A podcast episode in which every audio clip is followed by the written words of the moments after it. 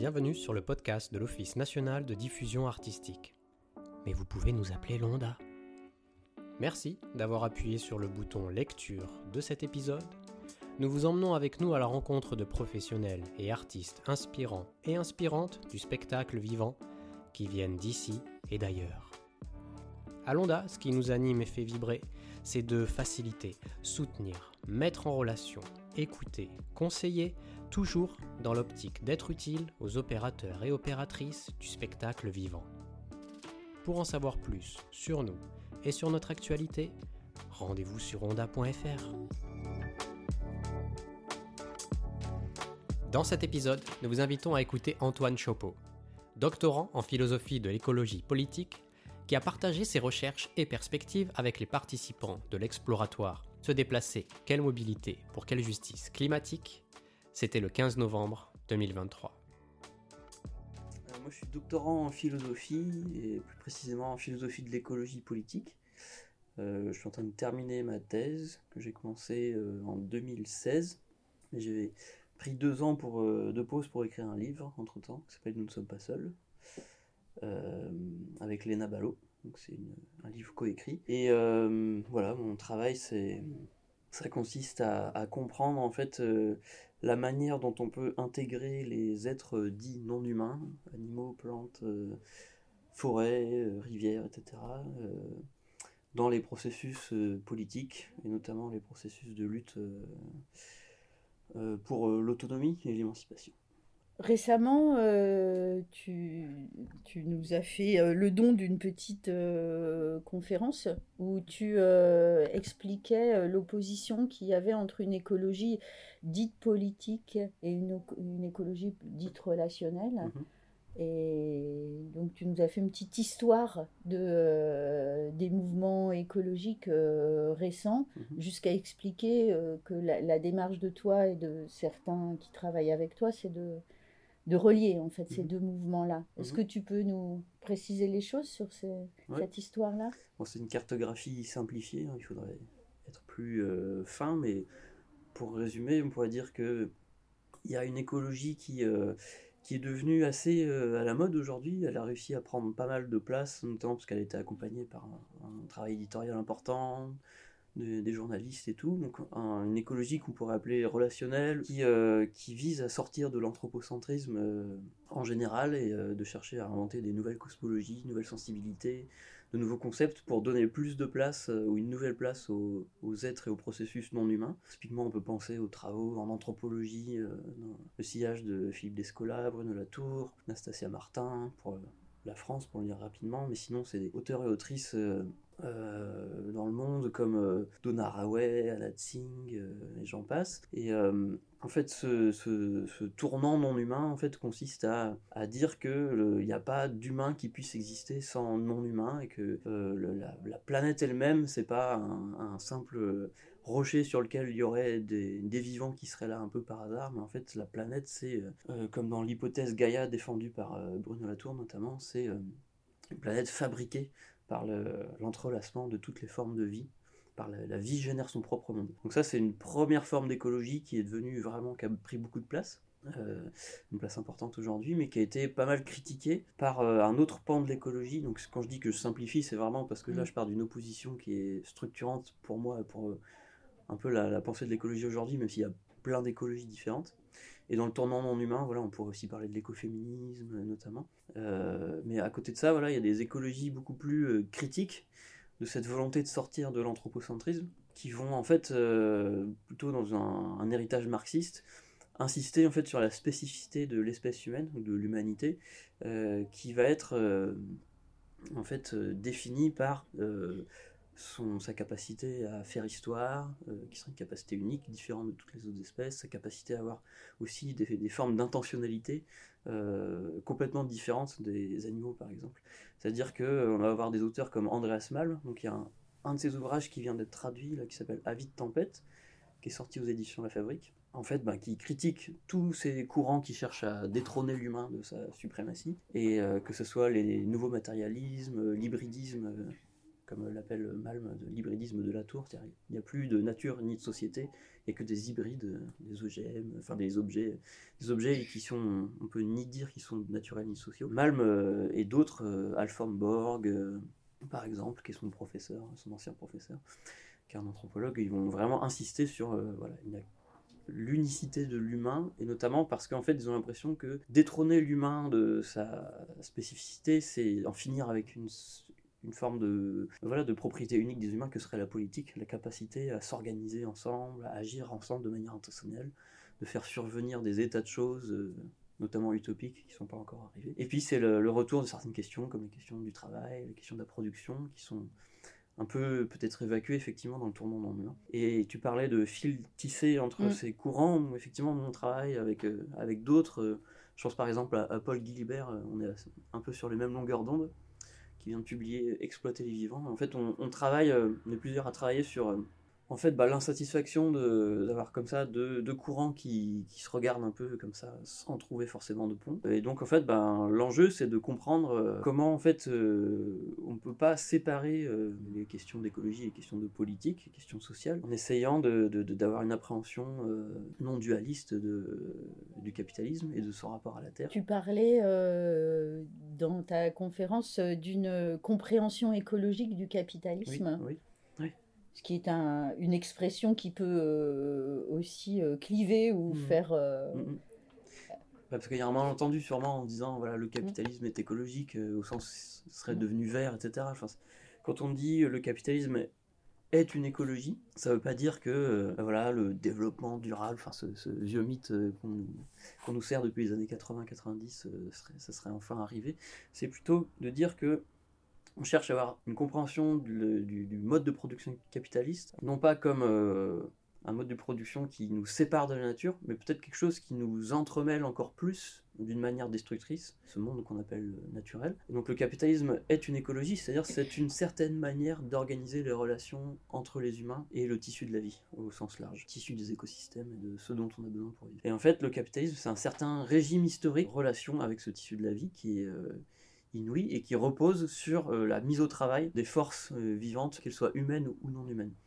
Et c'est pour ça que on, fait référence dans le livre avec euh, Lena Malo, la, co-autrice, à ce qu'on appelle l'iceberg de l'économie capitaliste et patriarcale, qui est issu des, travaux d'écoféministes, notamment Maria Miss. En fait, c'est une manière de comprendre le régime capitaliste depuis la question du travail, mais aussi de, la question du travail invisible. Et donc on a une première partie en haut de l'iceberg qui est le travail visible, compté dans le PIB, donc qui va être euh, le travail salarié, à partir duquel euh, les capitalistes vont pouvoir dégager une, marge de profit. Et puis on a en dessous de la ligne euh, de, flottaison de l'iceberg, on a tout le, continent invisible du travail du travail gratuit, non rémunéré, qui va être le travail de reproduction, notamment assuré par des, femmes, qui va être un travail de domestique, euh, un travail non reconnu comme tel, un travail d'éducation, de soins, de soins des relations, de prendre soin du foyer, etc. c'est un travail auquel les femmes ont été assignées, pas forcément un travail naturel des femmes, c'est historiquement qu'elles ont été assignées à ces tâches. Et puis euh, on a aussi euh, en dessous encore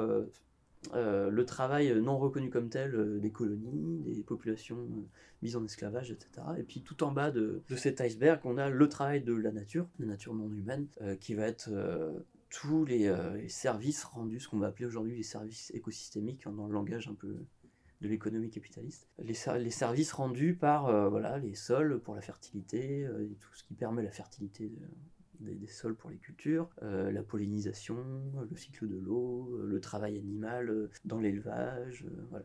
Et en fait, ça nous paraît, voilà, les, différents chercheurs, chercheuses qui travaillent sur ces questions, important de, de déplacer son regard vers ce continent invisibilisé, parce qu'en fait, sans ce grand continent approprié, dont on approprie les activités, en fait, il n'y aurait pas d'exploitation capitaliste possible. Et c'est pour ça que c'est un, un, déplacement par rapport à la lecture marxiste classique qui se centre sur l'exploitation. Et en fait, là, c'est de dire, qu'il il n'y aurait pas d'exploitation finalement sans exploitation des humains, j'entends, sans en fait ce continent euh, invisible de, de, travail gratuit et non humain. Et après, tu avais développé aussi, euh, bon, c'est difficile hein, de résumer une pensée euh, qui a mis des, des années, j'imagine, à se trouver en, en, quelques minutes quand même, mais Euh, tu as développé la, notion de d'alliance avec euh, le non-humain, mhm. qui était importante et qui, qui était éventuellement une, une clé aussi mhm. pour, pour se sortir des, des ornières actuelles. Oui. C'est peut-être là où réside plus l'originalité de notre travail, c'est-à-dire en fait ces recherches sur le, l'invisibilisation du travail, c'est des choses qui sont là depuis un, moment quand même. Et en fait, nous on essaye en fait d'ajouter à ça en fait des, des éléments simplement de, politique et de résistance face à cette situation, de mise au travail de la planète et des vivants, parce que c'est ça en fait, c'est une manière de comprendre les causes du, ravage écologique, c'est de dire que c'est cette mise au travail qui épuise en fait euh, les capacités des vivants à se régénérer, à entretenir leur monde, et on voit bien qu'en fait la déstabilisation du climat, c'est lié à cette euh, mise au travail forcée des vivants en général sans effacer la spécificité de la question humaine. Donc au cours de ta conférence, euh, tu évoquais euh, une piste de travail qui était euh, l'alliance des humains avec le, non-humain. Mm, mm. D'ailleurs, je note que parfois tu nommes le non-humain, mais parfois tu parles du vivant. Oui. comme, le vivant non-humain ou mm. quelque chose comme ça. Oui, c'est un peu indéterminé, il y a peut-être un peu une confusion. Le non-humain, en tout cas, c'est c'est l'espèce de catégorie générale que tout le monde a un peu retenu dans le sillage des travaux de la tour et d'autres. Et bon, c'est un terme assez imprécis. La tour lui-même n'était pas très satisfait du terme. Je parle de vivant parce que c'est peut-être le plus euh, le plus sensible. Euh, après, voilà, on peut faire euh, alliance avec des formes peut-être non vivantes. Je pense à l'eau, par exemple. On a développé des, cas, une enquête là-dessus avec Léna sur le marais Wills à Bruxelles. Mais euh, vous pouvez aller lire un article sur la revue terrestre qui s'appelle euh, La part sauvage des communs, une enquête écologique euh, au marais Wills. Et en fait, on parle d'alliance parce qu'on ne veut pas s'en tenir simplement à cette critique de la mise au travail de la planète, qui est un peu pour nous la, la, cause du ravage écologique. En fait, les alliances, c'est une manière de, de dire qu'on peut avoir une compréhension des luttes qui n'est pas centrée sur les seuls acteurs humains. Euh, les seuls agents politiques humains. Et en fait, euh, partant du fait qu'il y a des résistances non humaines, autres qu'humaines, à la mise au travail euh, par le capitalisme, on peut imaginer dès lors des luttes politiques avec des formes de résistance non humaines, où finalement on se retrouve un peu à avoir un même ennemi commun. Et tu veux bien nous donner un exemple? Sinon c'est abstrait. L'exemple le plus simple pour comprendre, c'est un exemple qui nous vient de l'Argentine où c'est euh, on a un phénomène alors qui est mondialement euh, maintenant documenté de résistance euh, de certaines plantes aux, herbicides dans les monocultures notamment d'OGM. je pense par exemple aux monocultures de soja. En fait, on a des, des plantes qui, à force, à force d'avoir en fait traité les champs avec ces herbicides, donc en fait, les, plantes OGM, elles sont modifiées génétiquement pour pouvoir euh, supporter euh, l'herbicide. Et puis, ça éradique à peu près tout le reste du vivant pour avoir uniquement la culture qu'on veut. Comme ça, on n'a pas de problème de désherbage, de main-d'œuvre humaine en plus ou mécanique euh, pour, intervenir, augmenter le rendement. Avec le glyphosate et les herbicides, on a inventé une solution soi-disant miracle qui permettrait de résoudre tout un tas de problèmes pour les, les agriculteurs et agricultrices. En fait, le problème, c'est qu'aujourd'hui, on a plein de super mauvaises herbes plus seulement des mauvaises herbes, qui sont devenues euh, des super envahisseurs dans, ces champs d'OGM, qui sont, qui sont immunisés finalement aux molécules de, glyphosate. Et ça va être de pire en pire, à tel point qu'on va atteindre une sorte de point de bascule, peut-être d'ici 5-10 ans, où il n'y aura plus de solutions techniques euh, inventables pour euh, s'en sortir. Et donc en fait, il y a une forme de résistance végétale dans ces champs mis au travail, où en fait on a des, notamment les amarantes, qui sont une espèce de, de plantes comestibles, qui prolifèrent euh, dans ces champs d'OGM. Et on a des activistes, paysans, autochtones, etc., qui se, sont reconnus dans cette résistance végétale, qui ont vu aussi une revanche sur la colonisation, une revanche de la marante, qui est une divinité précolombienne. Et en fait, euh, les activistes ont fabriqué des, petites bombes de graines avec, euh, c'est-à-dire de la terre, du compost, de l'argile et des graines d'amarante résistantes qui sont les collectées dans les champs et qui envoient comme ça dans les champs de GM pour amplifier le pouvoir de sabotage et de baisse des rendements des cultures euh, de Monsanto, Bayer, etc. Et donc là, on a une alliance interespèce qui est assez féconde et en fait pas un exemple que nous on a trouvé enfin c'est un exemple qu'on a trouvé mais c'est pas un exemple sur lequel on a enquêté avec Léna et en fait c'est à partir de là qu'on s'est mis en quête de plein d'exemples en France est-ce que en fait il y a comme ça des déplacements euh, dans les luttes qui correspondent à à la fois un déplacement cosmologique comme le voudrait le tournant non humain parce qu'en fait, bah, on a des acteurs qui ne sont pas humains, qui, euh, sont capables d'avoir des gestes euh, qui sont un peu surprenants, de résistance, qu'on aurait plutôt tendance à mettre du côté des humains. Et en même temps, ben, on a un exemple qui montre que c'est pas du tout, parler de non-humain, c'est pas du tout une manière de dépolitiser, comme le prétendent certains marxistes, parce qu'en fait, on arrive bien à montrer que par ce tissage des gestes de résistance, humains comme non humains, en fait, on arrive à avoir une sorte de collectif composite, hybride, mais qui est politisé, c'est-à-dire bah, qui est effectivement en lutte contre, contre une multinationale, contre la transformation et la simplification des écosystèmes pour, le, pour la quête du profit et de la croissance. Et euh, en France, voilà, on a, on a cherché d'autres exemples, notamment on est tombé sur des, des collectifs en lutte qui, par exemple, euh, invitent des espèces protégées à venir s'installer sur des lieux menacés, notamment par exemple en créant des mares. Euh, ou créant des, perchoirs à, oiseaux, qui font venir des espèces protégées par la loi et qui, à la fois, ben, en fait, permettent de tisser un imaginaire avec les lieux, le territoire qu'on veut défendre, où on n'est pas les seuls à habiter ce territoire, donc le, Nous ne sommes pas seuls du titre du livre, il a à voir avec ça, mais, et, aussi ça a à voir avec Nous ne sommes pas seuls à être pris dans euh, les mailles de la violence capitaliste et dans les, formes de lutte. Quoi. Et euh, je prends un exemple, par exemple, au Lantillère, donc, qui est un lieu euh, défendu sur Dijon. c'est un lieu occupé depuis une dizaine d'années de, de, de, jardin collectif. Et il y a une partie qui est menacée, enfin c'était une lutte à la base contre un écoquartier. Et en fait, là, il y a une extension de l'écoquartier euh, qui est en train d'avoir lieu. Et en fait, l'idée, c'est de, créer des mares sur cet espace menacé pour pouvoir inviter, en fait, euh, notamment des batraciens, notamment l'alit accoucheur, qui est un, un crapaud qui porte les œufs sur son dos, euh, notamment le mâle. Et en fait, c'est l'idée de créer un habitat favorable pour que ces espèces puissent venir et, euh, et venir aider à défendre les lieux. Et euh, donc c'est un chantier d'une semaine avec des naturalistes, des curieux et curieuses, des gens qui, qui, viennent comme ça apprendre déjà à creuser des mares, à comprendre c'est quoi la vie, l'écologie des batraciens et des amphibiens, et puis euh, à essayer de, voilà, de, de défendre euh, ben, une autre forme d'écologie euh, que ben, l'écologie de l'écoquartier, l'écologie urbaine finalement qui, qui, ne fait que prolonger l'artificialisation des sols. Il y a besoin de construire du logement, mais il y a aussi besoin de peut-être de réhabiliter l'existant. Et c'est pour ça que je parlais du, du Marais Wills au début. Marais Wills, c'est un exemple assez fascinant à Bruxelles, dans un quartier populaire. Donc c'est un autre exemple d'alliance, euh, où en fait euh, on a une friche urbaine qui est située sur des, euh, anciennes brasseries de bière, les Willman's Et en fait, qui, cette brasserie est fermée à la fin des années 80. Et il y a des travaux de bureaux qui sont envisagés. On fait des forages préparatoires et là, les travaux percent une veine d'eau et ça fait remonter la nappe phréatique en surface et il y a tout un marais qui s'est installé en une quinzaine d'années. Euh, le site a été, euh, entre guillemets, euh, laissé à l'abandon par le promoteur. Et aujourd'hui, il y a tout un marais avec une biodiversité associée qui est arrivée, des hérons, des, cygnes, tout un tas d'amphibiens, de batraciens, et des gens se sont mis à défendre ce lieu-là. Et là, il y a une forme d'alliance avec la puissance de l'eau, en fait, qui était l'initiatrice de tout un, espace de, vie et de biodiversité qui n'aurait pas existé en fait sans cette, sans cette eau. Quoi. Et une eau qui, on se rend compte, en fait, est toujours là, même si elle est recouverte, du bitume. Voilà, en fait, elle est, elle est toujours là et dès qu'on lui laisse la possibilité de ressurgir, bah, c'est un écosystème qui, est, qui ressurgit euh, de ce fait-là. Et en fait, il y a des habitants et habitantes qui le défendent, notamment les fées, fe.e.s, qui euh, entretiennent ce lieu-là, qui le nettoient. Beaucoup pendant le, le Covid, c'était un lieu très important à Bruxelles.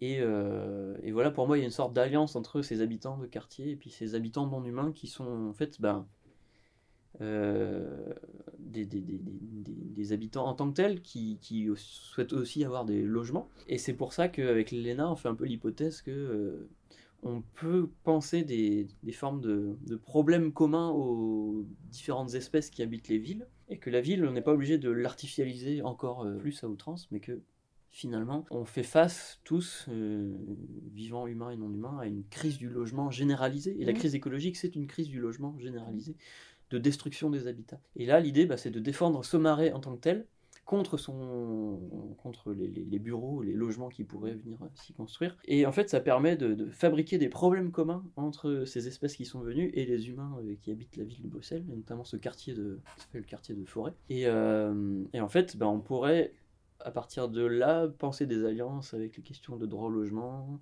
de réhabilitation, de, notamment de bureaux vides. Il y a 10 000 bureaux. Il y a des milliers de bureaux vides, de, de, de, logements à, à réhabiliter, euh, qui permettraient de ne pas artificialiser ces espaces de, de sauvages spontanés quoi, en ville. Voilà. La dernière question que j'ai envie de te poser, c'est on parle à chaque fois de, d'alliances qui sont absolument nécessaires et réjouissantes, mais peuvent sembler euh, petite en termes de potentialité d'action, là où on a l'impression qu'il euh, y a une catastrophe euh, généralisée et mm. énorme. Et donc tu y crois, toi, à ça? On a envie d'y croire, hein, évidemment. À ce qu'il y, y ait une extension de petites alliances comme ça qui permettent de gagner plutôt que un grand air de révolution, grand est de grand soir qui, qui n'aura pas lieu, en fait. Non, c'est pas. En fait, c'est pas L'idée, c'est pas d'opposer des petites alliances à un grand soir révolutionnaire. Mm. C'est déjà d'intervenir dans un, débat euh, intellectuel et politique qui consiste à dire, en fait, euh, si on peut intégrer ces changements de cosmologie, euh, mm. d'intégrer du non-humain et le faire de manière politique, sans sacrifier à l'analyse du capitalisme, aux dynamiques globales du capitalisme et, et très locales aussi. Quoi. Ensuite, c'est de dire que euh, les luttes telles qu'elles se mènent aujourd'hui, euh, notamment les luttes écologistes sur le climat, etc., elles gagnent aussi à se réancrer dans des territoires. Euh, ça, c'est aussi une inspiration qui nous vient de, bah, des luttes typiquement des ZAD, depuis Notre-Dame-des-Landes, voilà. Et, de dire qu'en fait, on ne défend bien que ce, ce à quoi on s'attache. Du coup, c'est se dire, en fait, c'est réapprendre à connaître nos lieux depuis, en fait, les autres habitants, et d'entrer dans des dispositions d'enquête euh, ce qu'on a fait à travers le livre, et notamment aussi avec un collectif qu'on a monté qui s'appelle Reprise de Terre,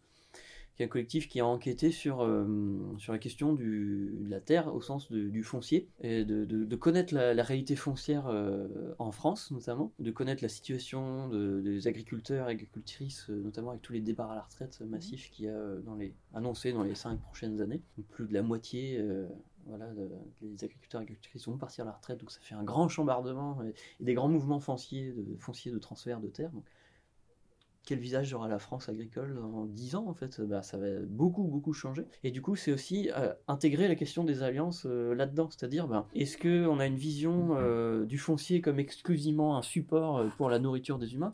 Ou est-ce qu'on repense en fait la place du non-humain dans ce foncier? Mmh. Notamment là, ce qui se pointe comme problème c'est des tensions entre des syndicats paysans type Confédération paysanne et euh, des associations plus du côté du réensauvagement, comme l'ASPAS, Association de protection des animaux sauvages, qui sont euh, vraiment dans, une, dans une tension conflictuelle mm, qui est un peu dommageable parce que c'est les 1% de paysans qui euh, se battent avec les 1% de, de, protection, de protecteurs et gestionnaires de la nature. Et en fait, bah, l'idée de reprise de terre, par exemple, c'est de penser des alliances entre ces groupes, ces groupes de ces collectifs, euh, penser des formes de réensauvagement qui sont euh, en lien amicaux avec euh, des paysans et, des paysans qui sont voilà, intéressés, qui comprennent en fait aussi bah, l'intérêt de, laisser des parts à une nature, qui, nature sauvage qui, qui, redémarre et qui répare des écosystèmes. Il y a ça, donc ça c'est un mouvement voilà, qui, qui, bah, qui, dépasse la simple question de petites alliances locales, comme tu disais. Et puis, euh, en fait, dans le sillage euh, du livre, il y a un collectif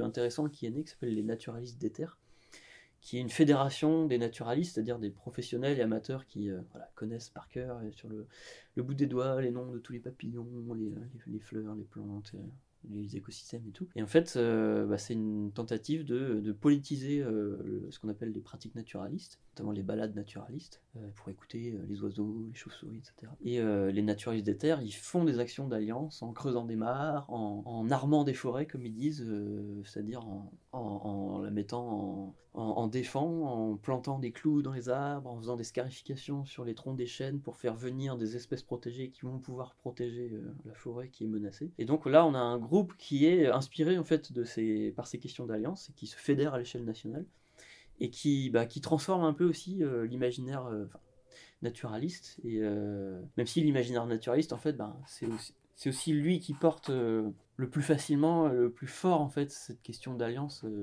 avec les autres espèces, bah, du fait d'être aux premières loges finalement de la catastrophe écologique et de, connaître très bien les milieux qui subissent cette catastrophe.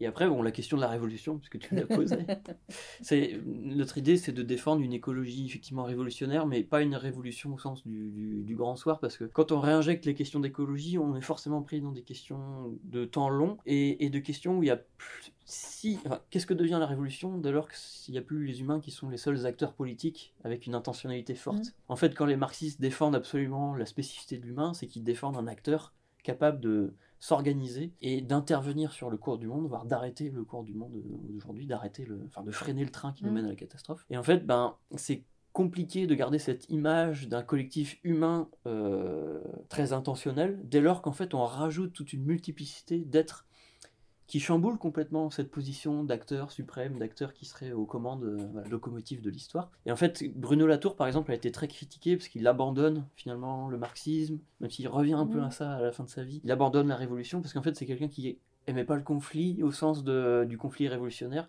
parce que ça faisait intervenir un humain transcendant capable de se désattacher de, mhm. de, tous ces attachements qui le font. Et en fait, ben, l'enjeu, c'est de penser les formes d'alliance révolutionnaires, donc des formes d'attachement révolutionnaire, c'est-à-dire de dire bah, finalement il faut repenser un sujet politique beaucoup plus composite dans, lesquels, euh, lequel le non-humain euh, joue un rôle fondamental. Parce que si, euh, voilà, si ce sont les humains et les non-humains qui sont dominés par la mise au travail du capitalisme, il n'y aura pas de processus d'émancipation sans ces alliances entre humains et non-humains. C'est-à-dire sans reprendre des terres, sans réensauvager euh, plein d'espaces, sans euh, penser des sécurités sociales et écologiques, euh, etc. Merci, merci beaucoup.